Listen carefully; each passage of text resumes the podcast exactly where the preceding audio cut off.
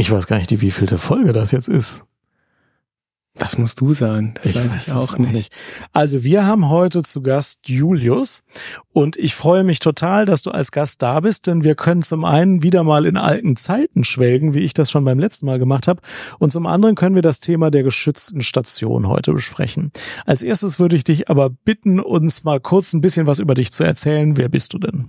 Ja, ich freue mich auch sehr hier zu sein. Ich bin Julius, ich bin Assistenzarzt in der Psychiatrie und mache gerade meine Weiterbildung für Psychiatrie und Psychotherapie. Und du arbeitest auf einer geschützten Station. Genau. Ist es denn die gleiche, auf der ich auch gearbeitet habe? Ist es die 14? Nee, ist nicht die gleiche. Okay. Ist nicht die gleiche. ist eine andere Station. Nein, ist eine andere Station. Aber die 14 kenne ich auch. Ja, ja. Okay. Wir sprechen über geschützte Stationen.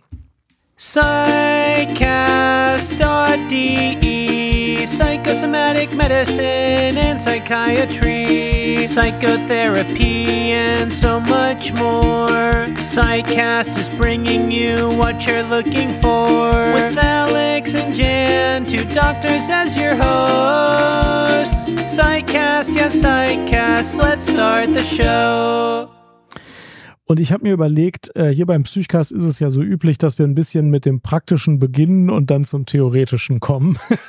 und wenn wir beim Praktischen bleiben, ist auch ganz, ganz gut. Und wir haben vorher schon besprochen, dass du vielleicht damit anfangen kannst, dass du so ein bisschen so deinen Tagesablauf erzählst. Äh, denn das ist, glaube ich, ganz interessant. Und von da aus können wir dann im zweiten Teil des Gespräches vielleicht auf so ein paar typische Herausforderungen von geschützten Stationen eingehen. Aber für all diejenigen, die nicht äh, sich so gut vorstellen können, wie so ein Arzt, äh, wie eine Ärztin auf einer geschützten Station arbeiten würde, wie sieht denn so ein typischer Tagesablauf aus? Genau, also ich komme so circa um 7.30 Uhr, das variiert natürlich manchmal ein bisschen auf die Station. Ähm, und dann gibt's morgens eigentlich meistens so drei Anliegen, die man zuerst bearbeitet. Das Erste sind Dinge, die dann akut angefallen sind, zum Beispiel aus der Nacht von PatientInnen, die noch übergeben wurden von Dienstärztinnen oder einfach Sachen, die jetzt auch geregelt werden müssen. Ähm, dann werden neue Patienten und PatientInnen gesehen ähm, weil ja eine Akutstation, also eine geschlossene oder eine, wie man heute sagt, geschützte Station, ja viele Menschen aufnimmt und auch neu aufnimmt. Das ist eine hohe Fluktuation. Also muss man auch die, die neuen Menschen dann sich durchlesen, warum die gekommen sind, was die Gründe sind, was die Modalitäten der Unterbringung sind äh, und auch einfach natürlich schauen, wie es denen geht. Und dann äh, werden eigentlich bei uns ähm, die Zwangsmaßnahmen, weil das natürlich hochakutpatientInnen sind, die werden dann bearbeitet. Und darauf ähm, folgt bei uns dann eine Morgenkonferenz, wo dann auch alle Fälle mit ähm, dem ganzen ärztlichen Team besprochen werden. Ähm, und im Anschluss darauf ist dann meistens so ab, würde ich sagen, ähm, 9, 9.30 Uhr bis je nachdem, wie viele Anliegen dann anfallen, eine äh, tägliche Visite. Da werden dann alle PatientInnen gesehen. Sie können alle ihre Anliegen äußern, seien das psychiatrischer Natur oder somatischer Natur. Dort werden dann auch ähm, die verschiedensten Dinge besprochen, die von ähm, der Unterbringung zum Beispiel der PatientInnen, deren Anliegen. Ähm, es wird Psychoedukation betrieben, das heißt, dass man aufklärt darüber, warum die Menschen dort sind, was die Erkrankung ist, was es für Behandlungsoptionen gibt und ähm, dann fügt sich meistens ein Nachmittagsteil, an dem man alle Sachen klärt, die noch angefallen sind. Ähm, und natürlich aber auch Labore, EKGs auswertet oder ähm, Konsile schreibt ähm, und so ein bisschen versucht zu sortieren, was sind Anliegen an dem Tag gewesen, was musste heute geklärt werden und was wird in den nächsten Tagen geklärt oder was steht noch an. Mhm. Und mit wie vielen Menschen sprichst du da so? Welche verschiedenen Leute sind das, mit denen du sprichst? Und wie viel Zeit sprichst du mit Patienten? Das ist eigentlich eine äh, spannende Frage, weil ähm, wir als Akutstation müssen ja auch aufnehmen, wenn es eben einen akuten Anlass gibt. Das heißt, ähm, also es sollten 25 äh, PatientInnen sein, eigentlich im, im Maximum. Das variiert manchmal. Also ähm, wir sind in dem Haus, wo ich arbeite, mehrere geschützte Stationen, wo das es ähm, dann manche Stationen mehr, manche minder belegt sind. Und ähm, das ist eigentlich eine, also das ist ja auch deinen letzten Folgen auch schon ähm, rausgekommen. Und es gibt ja ganz, ganz unterschiedliche Krankheitsbilder. Da gibt es Menschen, mit denen kann man in manchen Phasen gar nicht so lange sprechen. Andere haben ein langes Gesprächsangebot. Manchmal gibt es auch Menschen, die sich gar nicht gut konzentrieren können. Da muss man sich dann mehr Zeit nehmen. Es gibt aber auch Situationen, in denen ich zum Beispiel einfach Menschen spreche und dann die oder ich das Gespräch abbreche und nochmal auf einen späteren Zeitpunkt zu denen komme. Also das kann variieren. Alles zwischen ähm, einem sehr Kurzkontakt und ähm, einem 10 Minuten, 15 Minuten Gespräch. Oh. Und äh, Teambesprechung, irgendwelche Besprechungen mit, mit Leuten, hast, hast du das auch? Ähm, was meinst du jetzt genau? Also äh, Multiteam oder Übergabe? Genau, so? also wir haben eben, es gibt verschiedene ähm, sozusagen Events, die festgesetzt bei uns. Es gibt immer eine ähm, oberärztliche Visite einmal in der Woche. Ähm, es gibt dann bei uns auch multiprofessionelle Teams, das heißt, wo SozialarbeiterInnen dabei sitzen und die Pflege. Das ist zum Beispiel bei uns an einem Montag. Ähm, genau. Und ähm, dann gibt es aber auch noch, dass man, bei uns heißt das runder Tisch, also dass man sozusagen den Patient, die Patientin einlädt und alle dann, wo sich der Patient auch wünscht, dass sie dabei sind und die auch zum Beispiel für die weitere Betreuung relevant sind. Also Betreuer, BetreuerInnen. Es gibt Bewo-Betreuer, also betreutes Wohnen. Das sind auch Sozialarbeiterinnen, die dann die Patienten auch unterstützen. Und ähm, dann natürlich auch Angehörige. Ne? Und ähm, das finde ich auch einen unglaublich wichtigen Teil einfach, weil ich glaube, vor allem, wenn man auf so einer Station ist, ähm, und ich glaube, dass einfach ganz viele Menschen eben diesen Begriff der geschützten Station gar nicht kennen und auch nicht genau wissen, wie es dort ist, dass es ganz wichtig ist, dass alle verstehen, ähm, auch ähm, was dort passiert, warum es dort passiert und ähm, dass man einfach auch den Menschen die Angst, glaube ich, nimmt, damit auf so einer Station zu sein, soweit es eben geht. Mhm. Denn das, was du jetzt berichtest, das ist eigentlich das Typische für eine geschützte Station, dass man nicht nur Medikamente gibt oder dass man immer in total dramatischen Situationen unterwegs ist. Die gibt's auch. Aber im Wesentlichen vermittelt man die ganzen vielen Interessen und Sorgen und Nöte und Lösungen und äh, kommuniziert ja total viel. Ja, genau. Erzähl mal, was eine geschützte Station ausmacht oder wer eben für eine geschützte Station in Frage kommt. Genau, also der Begriff geschützte Station beschreibt ja, dass Menschen dort ähm, sind, wo die Tür nur durch das Personal geöffnet werden kann. Ähm, das heißt natürlich ähm, sollen und äh, müssen ähm, die PatientInnen dann auch im Verlauf Ausgang bekommen, aber ähm, initial ist es erstmal so und es ist auch so, dass der, äh, diese Tür, wie gesagt, nur durch das Personal geöffnet werden kann. Und eine Station, ähm, das kann man sich so ein bisschen wie in der Somatik, wie eine wie eine Intensivstation oder vielleicht so eine ähm, Intermediate Care Station vorstellen. Also das ist für alle Fälle, die eben ein Akutanliegen haben, was sie oder andere gefährdet, das heißt Eigen- oder Fremdgefährdung.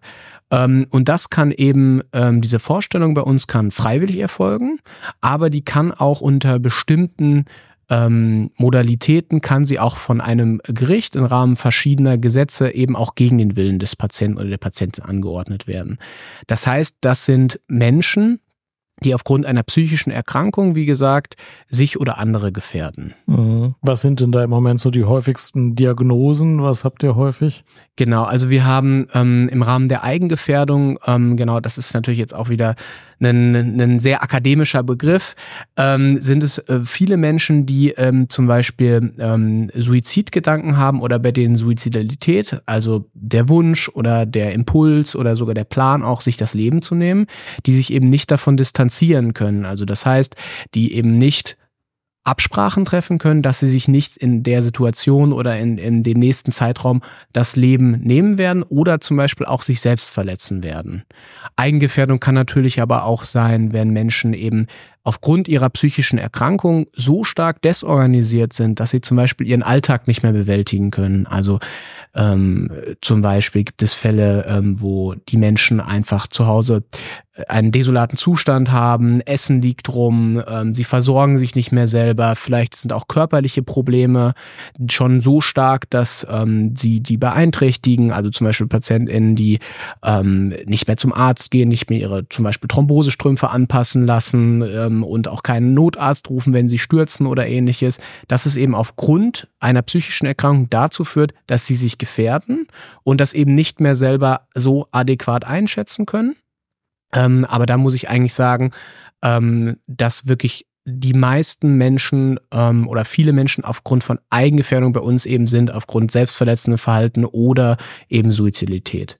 Und wie sieht's mit Drogen aus? Ist das immer noch so ein häufiges Ja. Begleitproblem? Erzähl mal ein bisschen. Leider schon. Also ähm, Drogen machen wirklich vieles, vieles schlimm und sch meistens auch leider schlimmer, muss man sagen. Also wir haben auch viele Menschen, die intoxikiert kommen und ähm, dann sich oder andere gefährden. Ähm, häufiger hat man auch eben Fremdgefährdung unter ähm, ähm, Psychostimulantien zum Beispiel, ähm, Menschen, die dann sehr aggressiv werden oder auch andere verletzen und die dann leider auch nicht anders ähm, auslenkbar sind im Moment. Zum Glück ist das häufiger so, was ähm, mir bis jetzt auch aufgefallen ist, dass das meistens akute ähm, Zustände sind und die sich dann auch mit der Zeit und unter Medikation und natürlich auch unter vielen anderen ähm, Maßnahmen, ähm, die wir anwenden, Gespräche ähm, und auch teilweise Begrenzung. Du hattest das ja zum Beispiel ähm, in der Manie, auch hatte ich Mhm. ähm, gehört, in, mit den psychiatrischen Notfällen ähm, und ähm, so einen Zustand dieser exzessiven ähm, zum Beispiel dieses exzessiven Auftreten mit psychomotorischer Unruhe, starker Agitation und Aggression. Häufig ist das zum Glück, dass es nach ein paar Tagen dann abklingt und dass die Menschen dann auch häufig dann auch wieder gehen, ähm, relativ schnell nach Hause gehen können. Genau, und darüber möchte ich jetzt sprechen, was hilft eigentlich den Leuten, wieder gesund zu werden. Und es gibt eine Geschichte, die habe ich, glaube ich, hier noch nie erzählt, die hat mich aber total geprägt und die erzähle ich jetzt mal, weil die auch auf einer geschützten Station spielt. Ähm, ich habe, ähm, als ich anfing, Medizin zu studieren, gedacht, ich werde wahrscheinlich Chirurg, wobei äh, sehr geschickt bin ich nicht, aber ich fand das trotzdem sehr interessant. Und danach dachte ich auch, Innere ist sehr interessant. Und ich wusste nicht, ob Psychiatrie irgendwie funktioniert, ob die irgendwie, ob da irgendwas dran ist oder ob das einfach alles Quatsch ist. Und die erste Formulatur, die ich in meinem ganzen Leben gemacht habe, also Formulatur ist, während man noch Medizin studiert und diese erste, die ich gemacht habe, habe ich nach zwei Jahren Studium gemacht, also ziemlich früh. Aber dann fängt man auch an mit Formulaturen, aber es war eben die erste. Die habe ich in der Psychiatrie gemacht, auch in der LVR-Klinik. Und da war eine junge Patientin, die hat ähm, Geister gesehen und gehört. Ne? Die hatte optische und akustische Halluzinationen. Die war schon richtig krank. Hauptsächlich akustische Halluzinationen, aber ähm, auch optische. Äh, obwohl die sehr jung war und das ist ja ungewöhnlich und die hatte auch keinen Drogenkonsum, wenn ich mich richtig erinnere, aber auch das gibt's natürlich vereinzelt. Hauptsächlich war die aber sehr verängstigt durch die Stimmen, die die hörte. Für mich war das das erste Mal, dass ich das Krankheitsbild in dieser Intensität gesehen habe. Und damals war es noch üblich, ähm, Glianimon IV zu geben. Das ist ein, Mhm. äh, ein typisches Neuroleptikum, so ähnlich wie Haldol und es wurde intravenös gegeben. Und ich konnte das als Formulant äh, machen, ähm, halt unter Aufsicht, aber ich habe der zweimal am Tag dieses Medikament gespritzt. Und ich dachte mir, ähm, wird das denn jetzt helfen? ich war ja nur vier Wochen da, ne? Und ich konnte in den vier Wochen sehen, wie die Wahnwahrnehmung und die Halluzination, die, hat, die hatte auch Wahn, ähm, wie die von Tag zu Tag eigentlich weniger wurden. Ne? Also gut, die ersten zwei, drei Tage vielleicht nicht, aber dann wurde das einfach immer weniger. Und am Schluss hatte sie einfach keine Stimmen mehr gehört und war selber ganz irritiert und hat dann auch die Angst und die Eingebundenheit, die sie erlebt hatte, dann ablegen können. Und ähm, zum Ende meiner Formulatur konnte die Patientin dann auf eine offene Station verlegt werden. Jetzt hat nicht nur das Glianimon geholfen, eine ganze Reihe von weiteren Faktoren waren schon sehr wichtig dafür, dass diese Behandlung gelingen konnte. Aber ich bin jedenfalls rausgegangen aus der Behandlung und dachte mir, okay, also irgendwas funktioniert ja sehr wohl. Also Wahn und Halluzination kann man wohl wirksam bekämpfen. Und das Umfeld ähm, der geschützten Station hat dieser Patientin auch geholfen, dass die die Therapie überhaupt zulassen konnte und dass es insgesamt dann ja eben wieder gut geworden ist. Ja. Und deswegen will ich mal mit dir ein bisschen darüber sprechen, was eigentlich die Wirkfaktoren sind, die man auf so einer geschützten Station anwenden kann. Was, was glaubst du, hilft den Menschen? Was kann man da alles machen, dass es wieder besser wird? Genau, also ähm, ein Teil hast du ja schon, natürlich schon angesprochen, das ist Medikamente. Ähm, aber das ist, finde ich, auch sehr wichtig, dass es eben genau nicht alles ist, sondern ähm, was du auch schon angesprochen hast und was ich mich auch immer in der Psychiatrie so fasziniert, ist, dass für die Menschen dieser Zustand, den wir zum Beispiel, was sie wahrnehmen, ne, wie du sagst, Stimmen hören oder bestimmte Dinge, die sie sehen, der ist ja für dich und mich in dem Moment in unserer Realität nicht zu finden, aber eben in deren und der ist vollkommen real und subjektiv eben auch für die empfunden richtig und das beeinflusst die Menschen sehr und ich glaube, da ähm, ist es natürlich von Mensch zu Mensch ganz unterschiedlich. Äh, manche Menschen brauchen mehr Zuwendung, manche Menschen brauchen auch manchmal eine klare Ansage. Ähm, aber ich glaube erstmal bei vielen Menschen überhaupt, ähm, dass die wie du sagst, dass die ernst genommen wird. Ganz viele Menschen sagen eben auch, ja, sie sagen doch jetzt wieder, ich bin verrückt. ne? Und dann sage ich immer, nee, überhaupt nicht. Ich bin mir ganz sicher, dass sie das genauso wahrnehmen. Und ich merke auch zum Beispiel, ne, an ihrer Körpersprache oder an ihrer Art, dass sie das jetzt äh, ängstlich macht, dass sie das beeinflusst, dass sie das traurig macht, dass sie das wütend macht.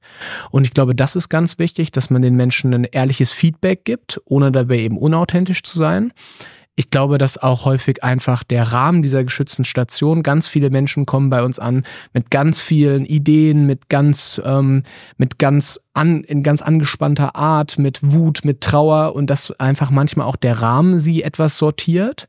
Ähm, dann auch einfach, was ich ähm, auf einer geschützt geführten Station ist auch immer schwierig, ähm, viele therapeutische, ähm, natürlich auch ähm, äh, Angebote zu etablieren, weil manchmal die Menschen eben auch dieses einfach physisch, muss man auch sagen, zerstören. Also manche, ne, bei uns mhm. äh, gibt es jetzt einfach manche Dinge, die man vielleicht nicht machen kann, die man auf einer offenen Station auch machen kann. Aber was ich unglaublich ähm, toll finde, ist bei uns zum Beispiel die Ergotherapie. Ähm, Patienten schenken mir irgendwie regelmäßig ähm, irgendwelche gemalten äh, Kalender oder Bilder und ähm, es war mal ein Tag, wo wirklich viel los war. Viele Menschen waren irgendwie ähm, ganz hektisch unterwegs und dann habe ich den Großteil davon einfach in der Ergotherapie malen sehen. Auf einmal war es ruhig. Also das war häufig einfach eine Maßnahme, wo wir manchmal sagen, gut, gehen jetzt mal in die Ergo, wenn ihnen das hilft, weil wir haben auch ähm, ähm, eine super Ergotherapeutin, die sich sehr viel Mühe gibt.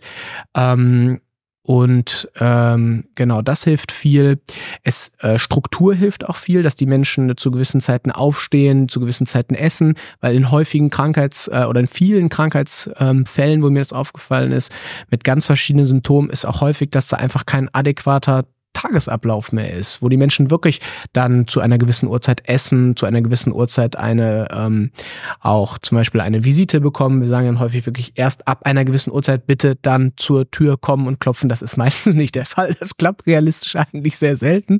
Aber das ist häufig auch in so einer, ne, was du sagst, in einer ähm, oder äh, in einer Manie, wo du das Beispiel gebracht hast, ähm, in dem ähm, Amboss, wo du mit Amboss zusammengearbeitet hast, das ist eben auch so, wo die einfach auch eine Struktur brauchen in der Hinsicht.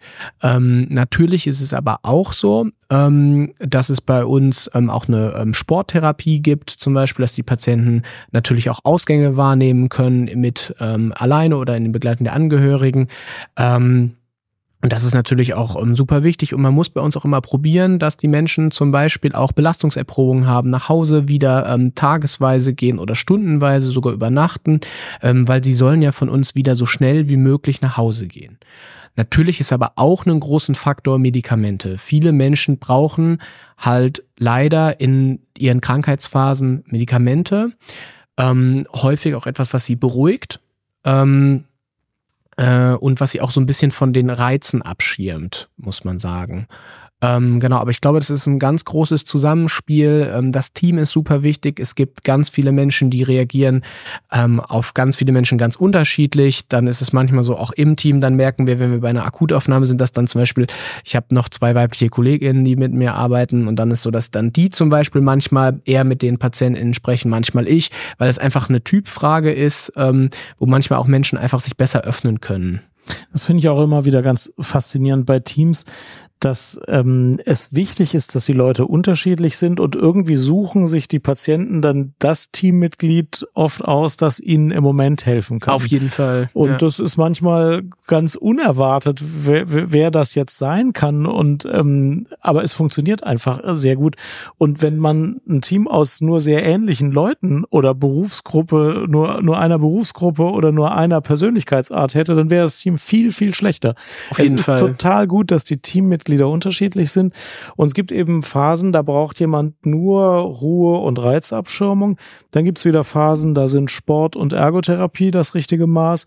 Und dann gibt's Phasen, da braucht man intensive Psychotherapie mit ganz viel aufdeckenden Elementen. Genau. Ja. Und ähm, die Krankenkassen fragen ja manchmal, ja, warum wäre das jetzt nicht alles ambulant gegangen? Sie hätten doch das gleiche Medikament ambulant verschreiben können und dann hätten sie noch Sporttherapie aufschreiben können und dann wäre doch alles auch gut gegangen. Und ich finde immer, dass dieser Effekt, dass so viele verschiedene Angebote, will ich mal sagen, oder so viele verschiedene Möglichkeiten zu helfen zusammenkommen, dass der Patient, die Patientin sich sehr dynamisch das wählt, was ihm helfen kann ja.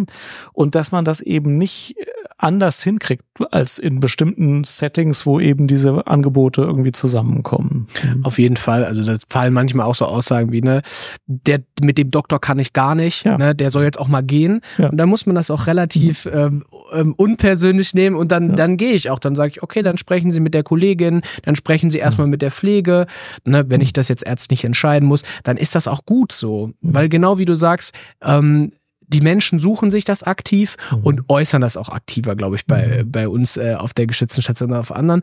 Und ähm, Genau, ich glaube, da muss man aber auch einfach mit so einer gewissen Lockerheit, mit so einer Offenheit ähm, drangehen.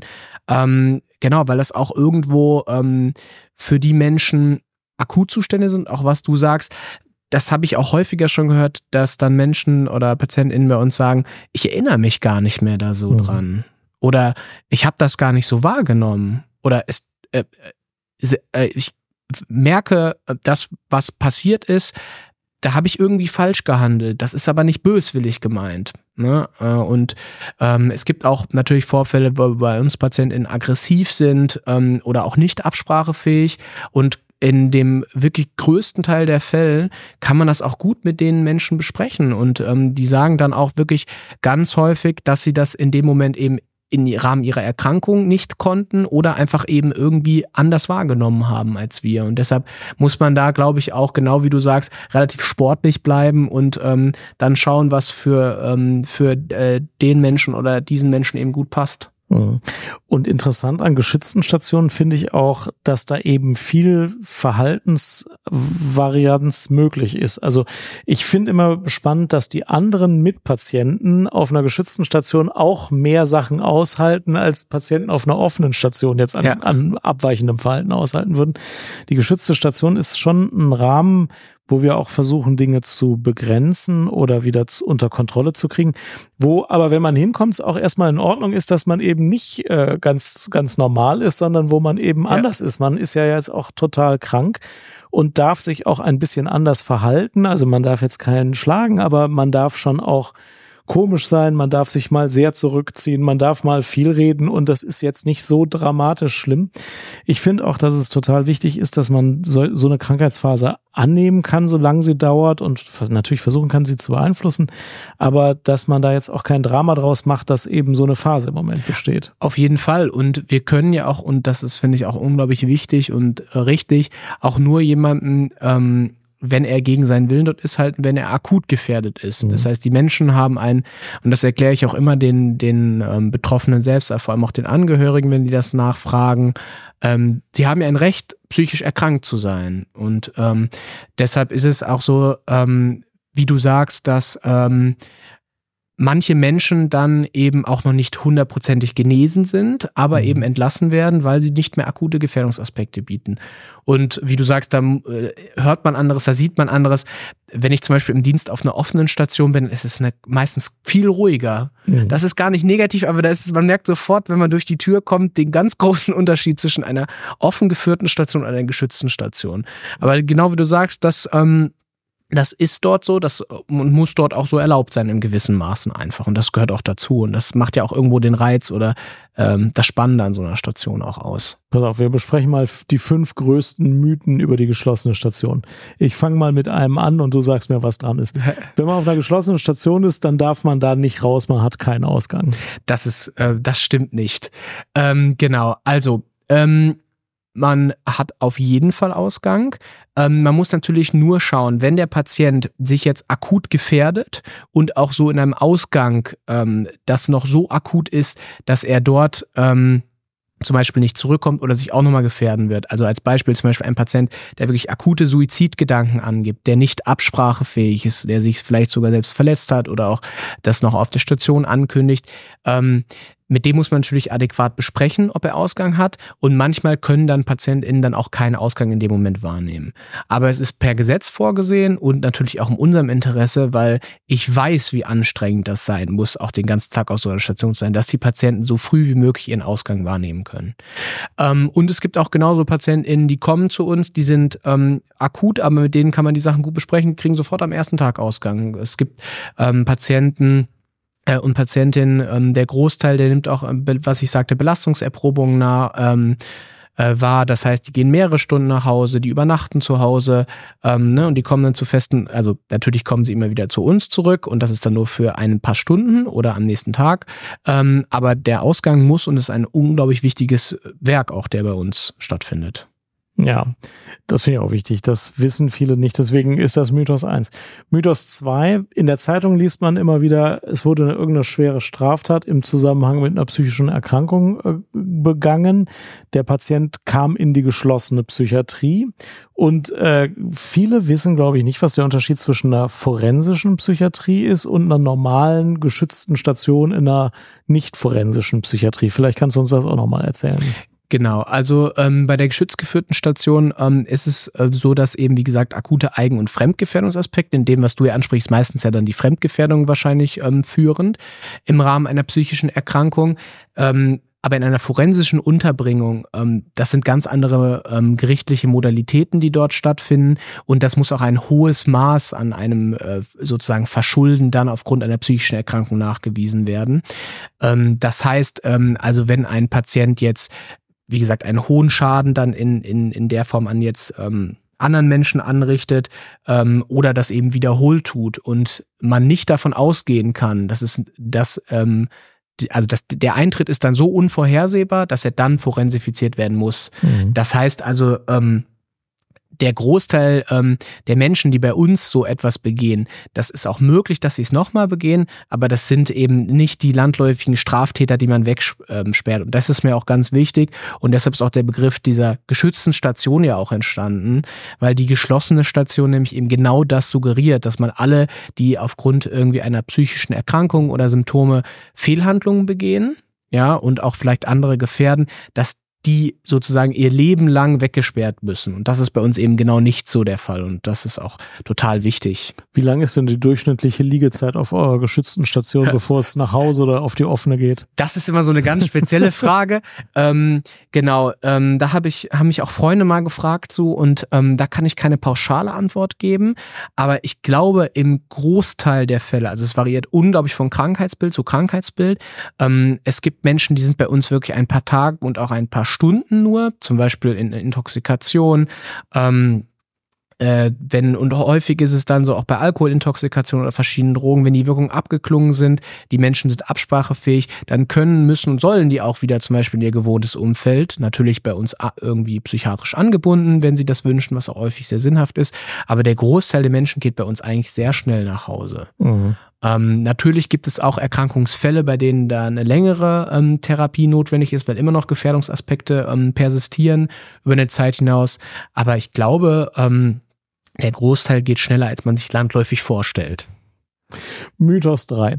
Wer auf einer geschlossenen Station ist, der muss auch Beruhigungsmedikamente nehmen. Jedenfalls aber Medikamente. Was ist da dran? Das ist ähm, auch falsch, genau. Also natürlich bieten wir Medikamente an, weil ähm, wir, äh, also nicht bei allen Patienten, es gibt einfach auch ähm, Erkrankungs- oder Störungsbilder, wo es auch gar nicht äh, Medikamente ähm, nur unterstützend äh, zugelassen sind und nicht als deren Hauptwirkung sich der Erkrankung entfaltet. Zum Beispiel die Borderline-Erkrankung, da ist ähm, bekannt, dass das deutlich sinnhafter ist, da Psychotherapie mit einer speziellen Form von Psychotherapie zu arbeiten, unterstützend Medikamente zu geben. Ähm, genau, und ähm, es ist natürlich ähm, so, ähm, dass es Fälle gibt, in denen das erfolgen muss, wenn eine wirklich massive Gefährdung vorliegt. Das ist dann aber natürlich nur mit einer richterlichen Genehmigung auch not, äh, möglich gegen den ähm, Willen der PatientInnen. Aber der Großteil kriegt von uns das Angebot und ähm, viele lehnen das auch initial ab und das ist auch vollkommen in Ordnung so. Und ähm, dann motiviert man das mit den PatientInnen, man bespricht auch, was die Gründe sind, ähm, was ja häufig sehr verständlich ist, dass man keine Medikamente nehmen möchte. Ähm, aber man bespricht Ängste, man bespricht Sorgen und Nebenwirkungen und ganz häufig kann man sich auch gut darauf einlassen ähm, und ähm, zum Beispiel auch ein Medikament, was der Patient vorschlägt. Häufig sind die Patienten ja bei uns auch ähm, schon im Hause bekannt oder psychiatrisch vorbekannt und die schlagen dann auch sehr gerne selber Medikamente vor. Ähm, da muss man natürlich immer schauen, ob es auch passt. Manchmal gibt es etwas kuriose Vorschläge. Ähm, Genau, aber kein äh, Patient wird, wenn keine akute Gefährdung vorliegt, die das notwendig macht, bei uns gezwungen dazu ein Medikament einzunehmen. Wir bieten es den Patienten an und legen es ihnen nahe. Ähm, genau, aber äh, zwingen kann man, wenn das nicht eben explizit notwendig ist, niemanden und das werden wir auch nicht tun. Und so auch relativ selten. Ne? Es gibt Zwangsmedikationen, genau. aber sie sind wirklich ziemlich selten. Ja. Genau, das sind schon genau besondere Fälle, die wirklich mhm. auch akut das Wohl des Patienten oder anderer so mhm. gefährden und wo man davon ausgeht und auch sehr ähm, aufgrund eben der der Studienlage und auch der Expertise weiß, dass das wirklich auch dieses Medikament eben so viel Wirkung bringt, die eben ähm, aktuell notwendig ist, die die Nebenwirkungen überwiegen der Medikation. Mhm. Ja. Und ich finde, in letzter Zeit sieht man auch immer öfter, also in den jetzt letzten Jahren meine ich damit, ähm, dass Patienten erstmal so ein paar Tage brauchen, um anzukommen und wir das auch äh, dulden und wir sagen, okay, das ist eine Psychose, es würde jetzt ein Antipsychotikum helfen, aber sie wollen keins, dann ist es auch gut, dann kommen sie ja erstmal in Ruhe an.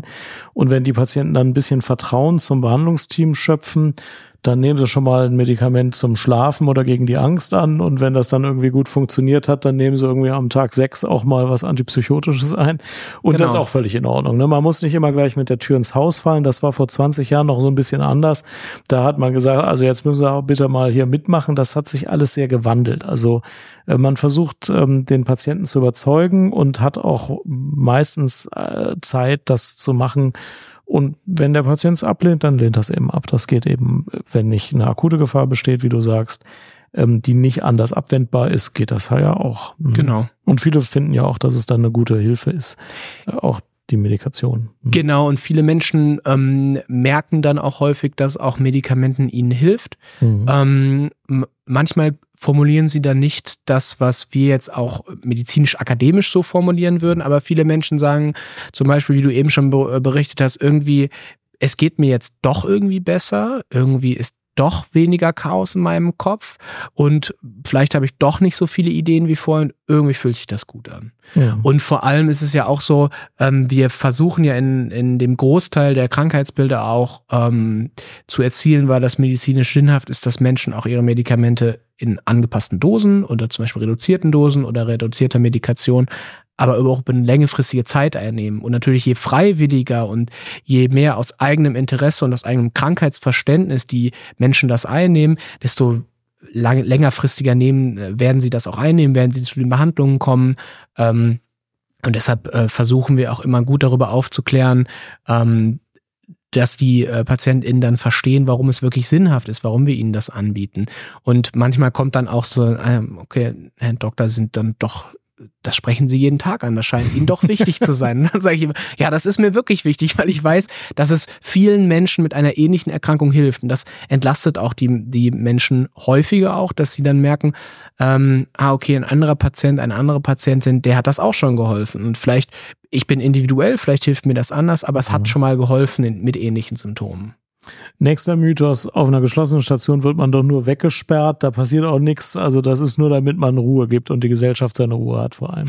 Genau, das ist, äh, das ist nicht der Fall. Das wäre ja auch, muss man sagen, jetzt auch einfach arbeitstechnisch von uns äh, Quatsch. Wir müssen uns ja mit den PatientInnen beschäftigen und wollen das auch. Ähm, genau, also da versuchen wir schon, dass ähm, viel passiert.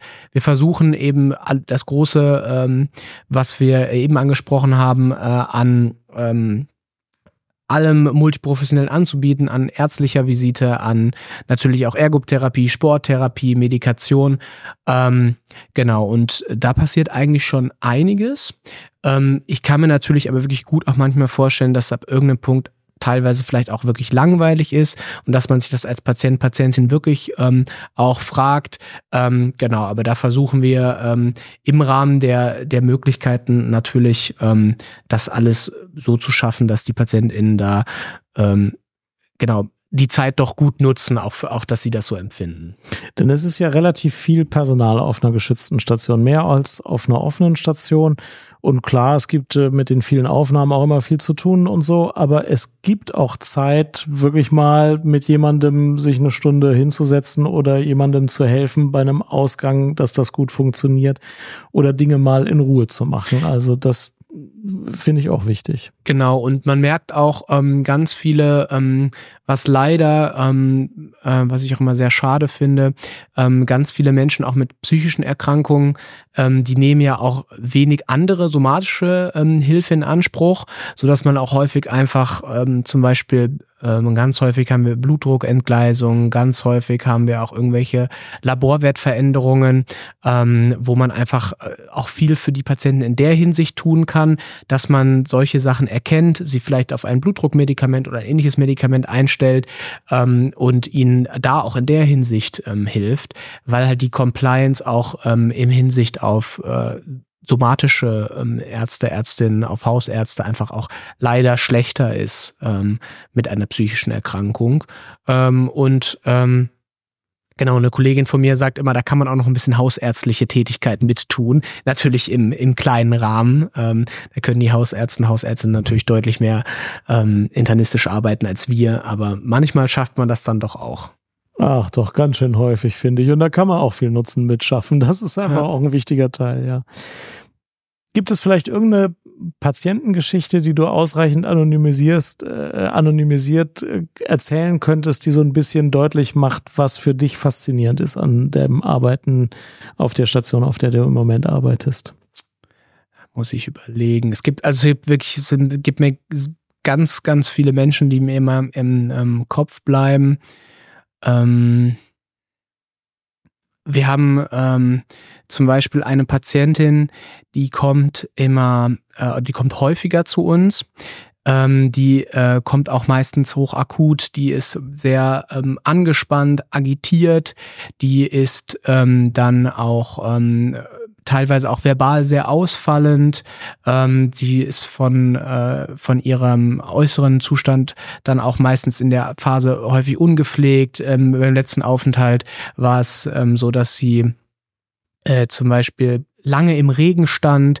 Ähm, sie war auch äh, in, ähm, äh, sie stand auch auf einer ähm, gut befahrenen Straße, dass sich da auch gefährdet hat, ist dann zu uns gekommen, hatte auch einen längeren Behandlungsverlauf und dann ist es eigentlich jedes Mal wieder so, dass ich am Ende eigentlich mit dieser Patientin, die auch einen super kölschen Humor hat und ähm, super lustig ist, dass wir ähm, total ausführliche, äh, spannende Gespräche auch immer führen über, über ihr Leben. Sie erzählt ganz viel, malt dann, hängt immer Bilder bei uns auf und das ist das, was ich dann so schön finde, was mir auch immer dann so ähm, was mir sozusagen in dem Sinne gut tut, weil ich einfach merke, dass die Menschen davon wirklich profitieren häufig, ähm, weil sie einfach dann den Vergleich von einer ähm, wirklich so Hochakutaufnahme zu einer ähm, gepflegten, ähm, lustigen ähm, Frau mit ganz viel Lebensweisheit ähm, und das ist ein Unterschied dann wie Tag und Nacht. Und ähm, das finde ich dann einfach schön, dass ähm, diese Menschen dann einfach geordneter ähm, und dann auch einfach mehr ihren Lebensweg bestreiten ähm, können. Ähm, genau, das sind solche Stories, die dann auf jeden Fall im Kopf bleiben. Ja, das finde ich sehr interessant. Manche Menschen arbeiten ja lieber auf einer geschützten Station und andere weniger. Bei dir hat man das Gefühl, du arbeitest auch ganz gerne auf der geschützten ja. Station im Moment. Erzähl mal, was das Schöne daran ist für dich. Genau, also ähm, was ich faszinierend finde, ist, ähm, wie gesagt, was eben schon anklang, dass ähm, einfach, ähm, was auch so ein bisschen so ein Psychiatrie-Mythos bricht, dass man vielen Menschen doch schon gut helfen kann. Dass es ganz viele Menschen gibt, die eben mit vielen Anliegen und vielen Symptomen bei uns ähm, kommen, aber denen es auch wirklich deutlich besser geht. Und ähm, ich mag auch einfach dann ähm, häufig, ähm, dass ähm, man auch relativ schnell Veränderungen sieht bei den, bei den Menschen. Dass es eben, wie gesagt, Akutaufnahmen sind.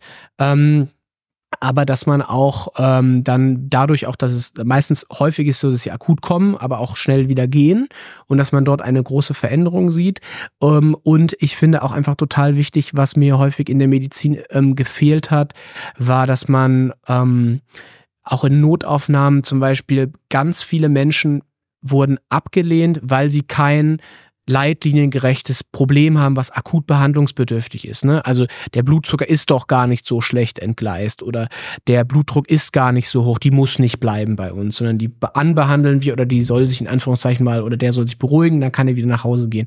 Und bei uns ähm, finde ich, weil wir auch einen sozialpsychiatrischen Auftrag haben, auch einfach ähm, manchmal total wichtig und ähm, ähm, was mir auch wichtig ist, dass man vielen Menschen in der Hinsicht auch helfen kann, ne? dass man für sie Angelegenheiten sortieren kann. Wir haben eine Sozialarbeiterin, die wie gesagt auch da ähm, sich sehr viel Mühe gibt, auch solche Sachen zu tun. Menschen, die in ziemlich prekären Situationen sind und dann auch häufiger ähm, bei uns, ähm, dass das Leben für die etwas geordnet wird, dass sie wieder ihre, ihre in, in ihren in ihren Möglichkeiten, die sie haben, auch einfach besser zurechtkommen. Und ähm, Dazu muss ich sagen, hat man, sieht man auch einfach spannende Menschen, die einfach auch dann teilweise sehr laut sind, teilweise sehr lustig. Ähm, genau, und ähm, also es gibt einfach ähm, teilweise auch total interessante Patientenmomente, wo die miteinander interagieren und ähm, also genau, es, es gibt schon so viele kuriose Geschichten, die ich im Kopf habe und, und kuriose Menschen im wirklich nur positiven Sinne, ähm, wo man sich einfach gerne dran erinnert, wo immer viel passiert. Ähm, genau, also ähm, ich sag mal, bei uns auf der Geschützten ähm, würde mich eigentlich ganz wenig wundern, was nicht passieren könnte. mhm. Wo ich dich gerade hier sitzen habe, eine Frage möchte ich dir stellen, die ein bisschen unabhängig davon ist, nämlich wie du Medizin und Psychiatrie lernst. Also ähm, wie du also theoretisches Wissen sammelst, praktisches Wissen sammelst, wie es so mit Vorbildern ist und wer hat dir das beigebracht oder wie lernst du, wie man das alles macht, was du da jetzt so machst? Ja, ähm, genau. Also ähm, da habe ich auch schon mal drüber nachgedacht, weil ähm, auch wir hatten, also ein Teil lernt, muss man natürlich einfach die Fachliteratur lernen. Ein Teil ist ja Leitlinie, ein Teil muss man eben auch medikamentös so behandeln. Ähm, ein Teil ist, ähm, aber und das ist ein sehr großer Teil, weil bei uns ganz viel Zwischenmenschliches ist. Ähm, das ist Erfahrung von KollegInnen, die ich mir abgucke. Bei uns ähm, im Studium hat auch ein ähm, Arzt gesagt, man ähm, das wende ich nicht so, muss ich sagen, ähm, äh, wie ein Doktrin an, aber er hat gesagt, ähm, man kann sich von ähm, Ärzten und auch sollten wir in der Formulatur, wie du gesagt hast, oder im praktischen Jahr uns immer das abgucken, was wir positiv und auch was wir negativ sehen. Und ich erinnere mich zum Beispiel ähm, dort, wo ich studiert habe, an eine ähm, eine ähm, Kollegin, eine Ärztin, die kam von der KJP, von der Kinder- und Jugendpsychiatrie. Und die hatte ähm, einfach die war, hatte so einen tollen Ansatz mit den Menschen. Die hat ähm, teilweise, ähm, hat sie viel aus der KJP angewandt, wo manchmal auch viel ging mit jetzt relativ klaren Ansagen ähm, und ähm, manchmal aber auch, wo sie ähm, total sich zurückgenommen hat und Ruhe reingebracht hat. Und da habe ich mir einfach ein bisschen von ihrer Art abgeschaut, ähm, von KollegInnen, ähm, Genau, und ähm, ähm, genau, ich höre auch viel deinen Podcast, deshalb bin ich auch drüber auf, aufrecht geworden.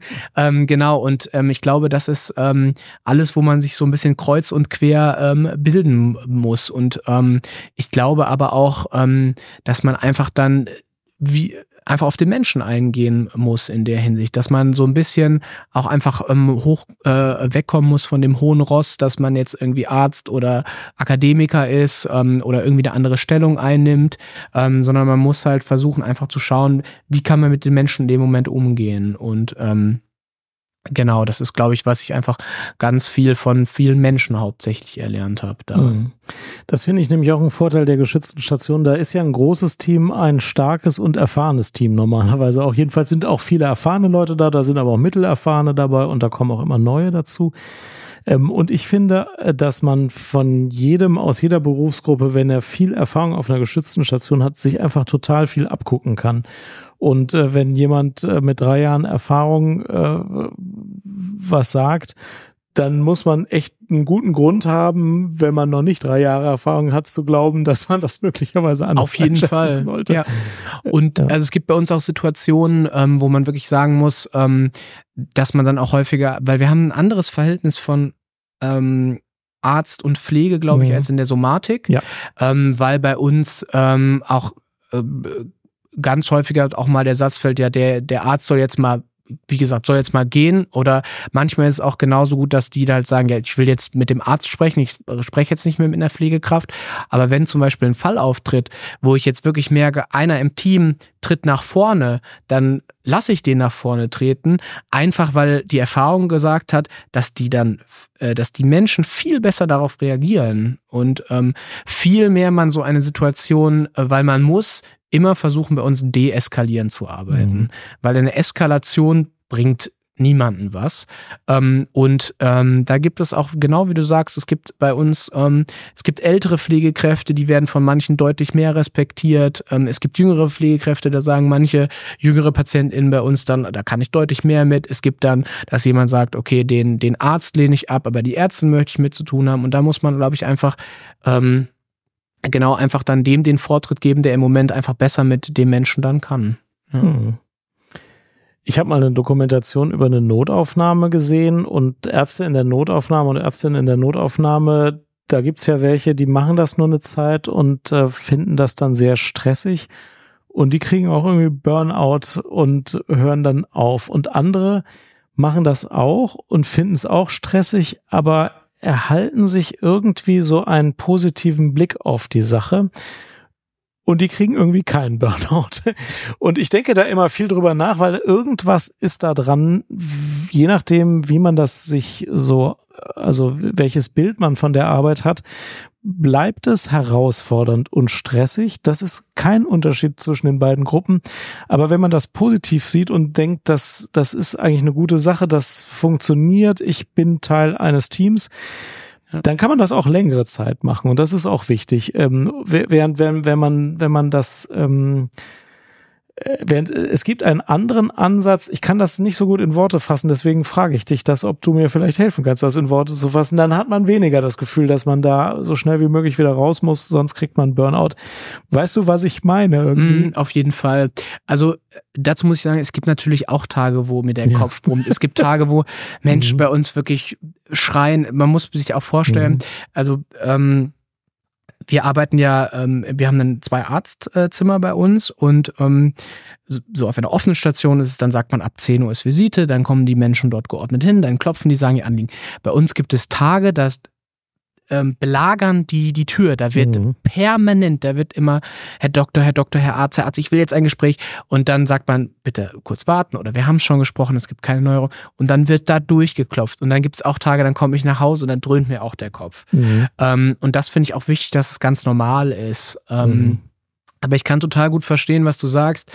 Ähm, ich glaube, das ist immer so dieses ähm, klassische Augenrollen, wenn Patient, Patientin neu aufgenommen wird. Das ist dieses, ach ne, jetzt kommt schon wieder so und so. Ne?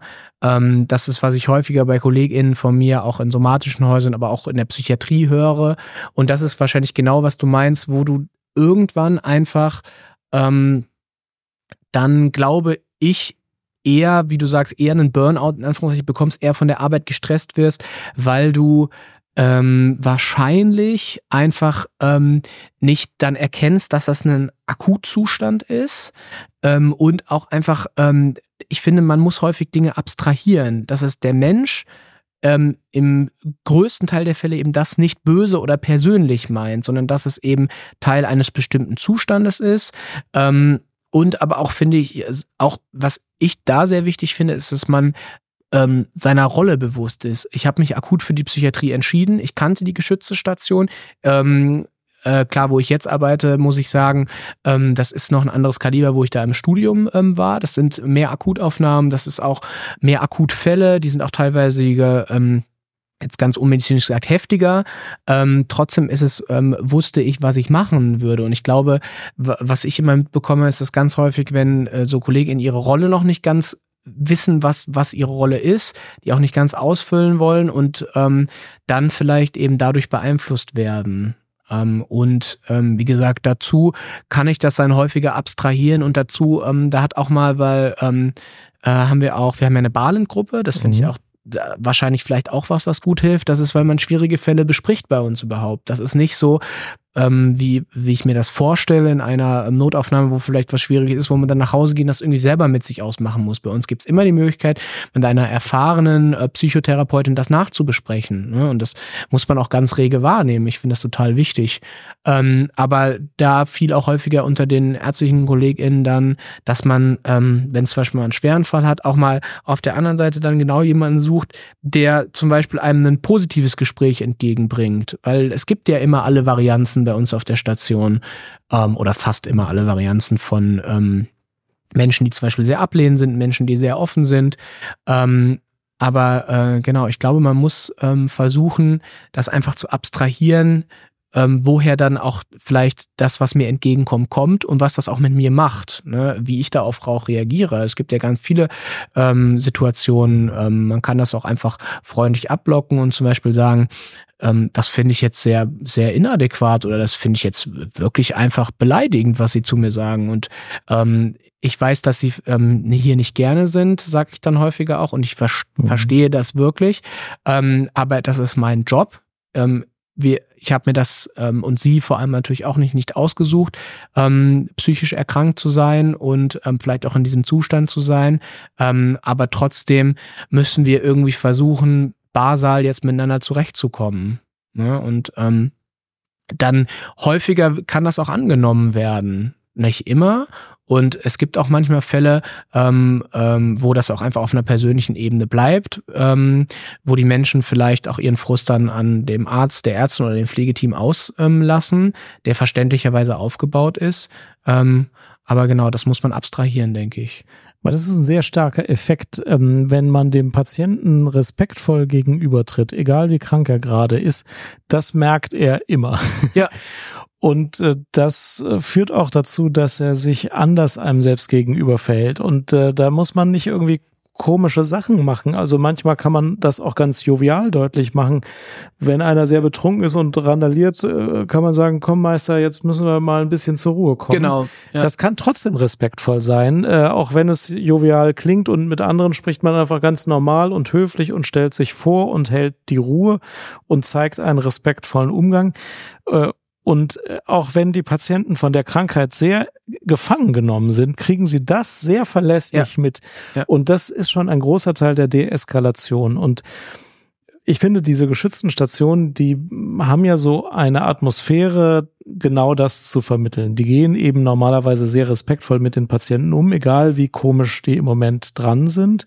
Und ähm, die bringen einem auch ganz gut bei, wie man das gut machen kann. Ganz authentisch, ja. ganz vernünftig, ganz normal.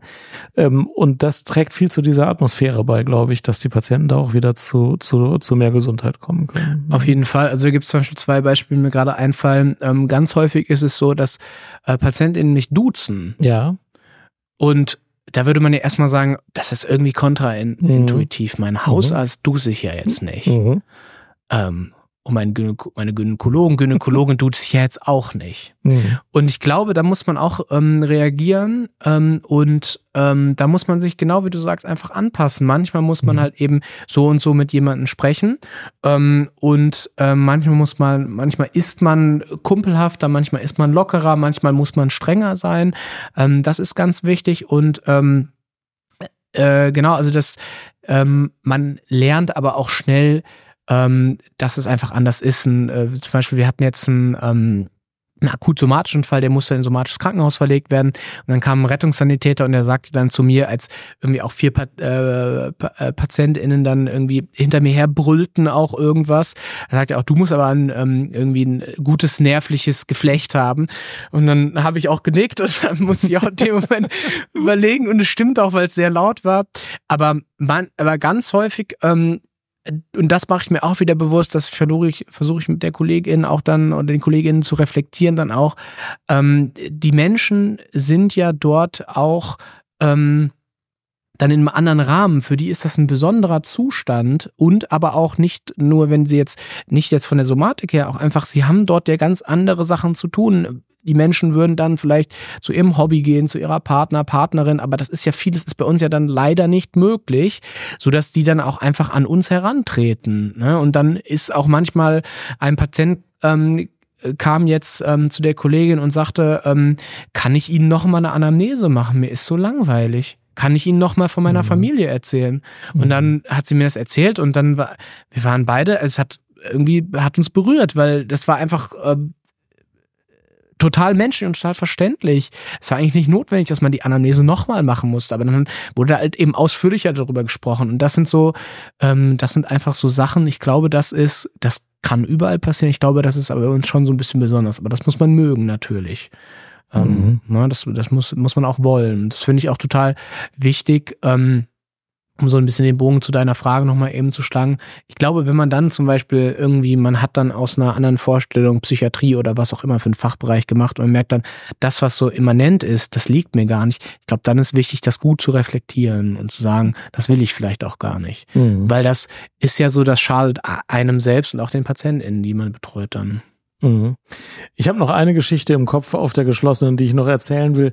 Ähm, die ist mir auch passiert, als ich relativ junger Arzt war. Und bei, bei, da war es auch so, dass es zwei Arztzimmer gab und vier Ärztinnen und Ärzte. Also man war immer zu zweit im Arztzimmer. Und heutzutage würde man vielleicht sagen, ja, das ist ja schlecht, da kann man ja nicht so gut Einzelgespräche führen und es ist ja eigentlich störend. Ich fand es aber super, denn alles, was man gemacht hat, konnte man direkt mit einem erfahreneren Kollegen oder einer erfahreneren Kollegin besprechen. Und ähm, wir haben das auch ganz viel gemacht und so lernt man ja auch sehr viel. Und ich hatte da eine Patientin und ich dachte, die hat wahrscheinlich eine wahnhafte Depression und habe das meinem Kollegen erzählt. Benno, schöne Grüße, kann ich mich noch gut erinnern. Hab dem erzählt, welche Symptome die hatte.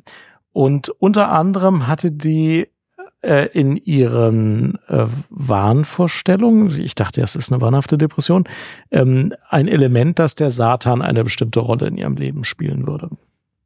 Und ich habe das so alles erzählt und es passte auch, wenn man denn wollte, zu einer wahnhaften Depression. Und der Benno sagte, meine Erfahrung ist, wenn der Satan vorkommt, ist keine wahnhafte Depression, dann ist eher eine Psychose. Und ich dachte mir, was ist das denn für eine diagnostische Einordnung? Ja, ja, ja, ja. Das steht aber in gar keinem Buch. Und äh, ich dachte mir auch, äh, aber vielleicht hat er auch recht. Aber ich war jetzt eigentlich relativ sicher, dass ich mit meiner wahnhaften Depression richtig lag. Und es war am Anfang noch nicht wirklich klar, was die Patientin hatte. Aber ich dachte mir, der hat das so gesagt, als sei da was dran. Und bei dieser Patientin hat sich dann schnell rausgestellt, dass die eine Psychose hatte und keine mhm. wahrhafte Depression. Ganz wie ja, Benno ja. sagte. Und dann dachte ich mir, naja, aber das ist jetzt nicht nur, weil der Satan eine Rolle spielte. Es gibt schon auch wahnhafte Depressionen, vielleicht, dachte ich mir, wo der Satan ähm, eine Rolle spielt. Und das habe ich jetzt seit 20 Jahren beobachtet, dieses Beispiel. Ja, und ähm, ich komme zum Ergebnis, Patienten mit wahnhaften Depressionen haben tatsächlich häufig das, was in den Lehrbüchern steht, Verarmungswahn, Verschuldungswahn und Versündigungswahn. Der Satan ist wirklich selten. Ich habe jetzt ja. das 20 Jahre beobachtet. Ich habe in den 20 Jahren keinen Patienten mit einer wahnhaften Depression gesehen, der etwas so ähm, Bizarres wie den Satan als handelnde Figur in seinem Wahn irgendwie hatte. Und komme zum Ergebnis, der Benno hatte wahrscheinlich recht. Ein ganz festes äh, diagnostisches Kriterium ist es nicht. Ja. Es könnte morgen ein wahnhaft depressiven Patienten geben, der irgendwas mit dem Satan ja. hat. Aber dieses Erfahrungsgewissen, das vermittelt sich eben auch nur, wenn man sich viel austauscht und in einem großen Team ist und nicht alleine ist und sich eben viel austauscht. Und das hilft total Auf jeden viel. Fall. Mhm. Genau, also ähm, auch dazu ist es so, äh, ist bei uns auch häufiger, dass man auch einfach manchmal auch zum Beispiel einfach Dinge übernimmt ähm, in der Gesprächstechnik von einer mhm. Kollegin, Kollegin. Ähm, was zum Beispiel bei uns ähm, total wichtig ist, bei uns kommen ja viele Menschen, wie gesagt, auch die Drogen konsumieren oder auch beikonsumieren dazu ihrer Erkrankung. Und viele Menschen haben eben auch ähm, Angst, äh, das einfach zu äußern. Für uns ist es ja unglaublich wichtig, weil das ja diagnostisch und therapeutisch sehr relevant ist, ähm, wie so eine ähm, oder wie eine Symptomatik entstehen kann, ob die Drogen induziert ist, zum Beispiel eine Psychose oder ähm, ob eine Depression dadurch mitbedingt sein kann. Und ähm, da ist es auch so, ähm, dass ähm, häufig dann PatientInnen das Gefühl hatten, dass ähm, sie das nicht sagen können, weil wir eben eine rechtliche ähm, Konsequenz daraus ziehen, mhm. weil sie häufig auch von der Polizei aufgenommen werden ähm, oder irgendwie vielleicht auch äh, dort bekannt sind. Und bei uns, und das ähm, sagt dann ähm, ein Oberarzt von uns, und ähm, das habe ich dann in ähnlicher Form auch so übernommen, weil mir das dann erst bewusst geworden ist, dass wir dann, wenn man zum Beispiel merkt, man schneidet dieses Thema an und der Patient zieht sich dann irgendwie zurück, sowohl irgendwie verbal als auch nonverbal, dann betone ich immer, was ja faktisch auch so ist und was mir auch total wichtig ist, ähm, wir haben die Schweigepflicht, wir werden die nicht brechen, das ist ein unglaublich wichtiges Gut und wir sind keine Polizei und wir sind ähm, kein Gericht. Das ist immer total wichtig, ähm, dass man das so sagt. Und dann sind ganz viele Menschen, die mhm. sagen, ich habe dann doch was konsumiert, weil das ist ja für uns, wir, ich bewerte das ja gar nicht subjektiv. Mhm. Ähm, es ist aber objektiv total wichtig. Es gibt ja auch Intoxikationen, die lebensbedrohlich sind. Es gibt Medikamente bei uns, zum Beispiel, die zur Beruhigung dienen, wenn jemand Alkohol intoxikiert wäre oder noch diese konsumiert hätte. Ähm, ne, dass das wirklich das, äh, und das sage ich den Patienten auch, es geht jetzt wirklich da um sie. Es geht dann nicht um mich. Mir persönlich ist das ähm, egal. Ähm, genau, es ist da nur medizinisches Anliegen. Und das ist sowas, was du sagst, ne, wie der bei dir Benno das sagen kann, sind bei mir dann so einfach so Gesprächstechniken oder genau Symptome oder sowas, wo man das erlernen kann, was eben wichtig ist und ähm, äh, genau bestimmte Sachen in bestimmter Form vielleicht auch übernehmen kann. Mhm. Wir haben heute viel über die Atmosphäre auf einer geschützten Station gesprochen und ich finde das ein sehr interessantes Thema. Gibt es noch eine Geschichte oder ein, ein Beispiel oder einen Aspekt, den du zur Atmosphäre auf einer geschützten Station sagen möchtest? Wir hatten, also ähm, manchmal gibt es, ähm, es gibt verschiedene Dinge. Also ähm, wir haben, äh, da wo ich arbeite, gibt es, ähm, weil PatientInnen bei uns deutlich mehr rauchen ähm, als, ähm, als glaube ich, ähm, normal, weil es einfach irgendwie auch eine Situation ist, wahrscheinlich, wo sie irgendwie Anspannung haben und ähm, da gibt es bei uns eine Dachterrasse und ähm, es war, es hat mal ein Patient bei uns ein äh, kleines Lagerfeuer auf der Dachterrasse gemacht, was wir natürlich dann begrenzt haben. Aber dann stand ich auch auf der Dachterrasse und habe mir das angeschaut und dachte, ich hat, es hat mich nicht so gewundert, muss ich sagen, dass, also, dass das passiert. Also es gibt so viele verschiedene ähm, Sachen, ähm, die, die bei uns sind. Ähm, äh, Genau, das ist, ähm, bleibt mir auf jeden Fall im Kopf, dieses kleine Lagerfeuer auf der ähm, Dachterrasse. Teilweise muss man auch sagen, äh, manchmal ähm, ist es auch so, ähm, dass bei uns Essen auch an ganz komischen Orten steht, ähm, dass dann, das dann aufgefunden wird und weggeräumt. Ähm, äh, genau, also es gibt verschiedenste, verschiedenste Dinge, die ich damit assoziiere, ähm, die etwas merkwürdig erscheinen, an die man sich teilweise gewöhnt, teilweise nicht. Okay, vielen Dank. Wir haben jetzt viel über die Atmosphäre auf einer geschützten Station gesprochen, aus unserer Sicht möglicherweise, was für die Patientinnen und Patienten wichtig sein kann. Und ich finde, das ist ein sehr guter Einstieg in das Sprechen über eine geschützte Station, über Akutpsychiatrie. Äh, denn ähm, das unterscheidet sich ja ein bisschen von dem, was man so besorgen könnte, was es gibt. Und ähm, dieses behütende, beschützende, positive, unterstützende, ich glaube, dass das in dem Gespräch heute ganz gut deutlich geworden ist.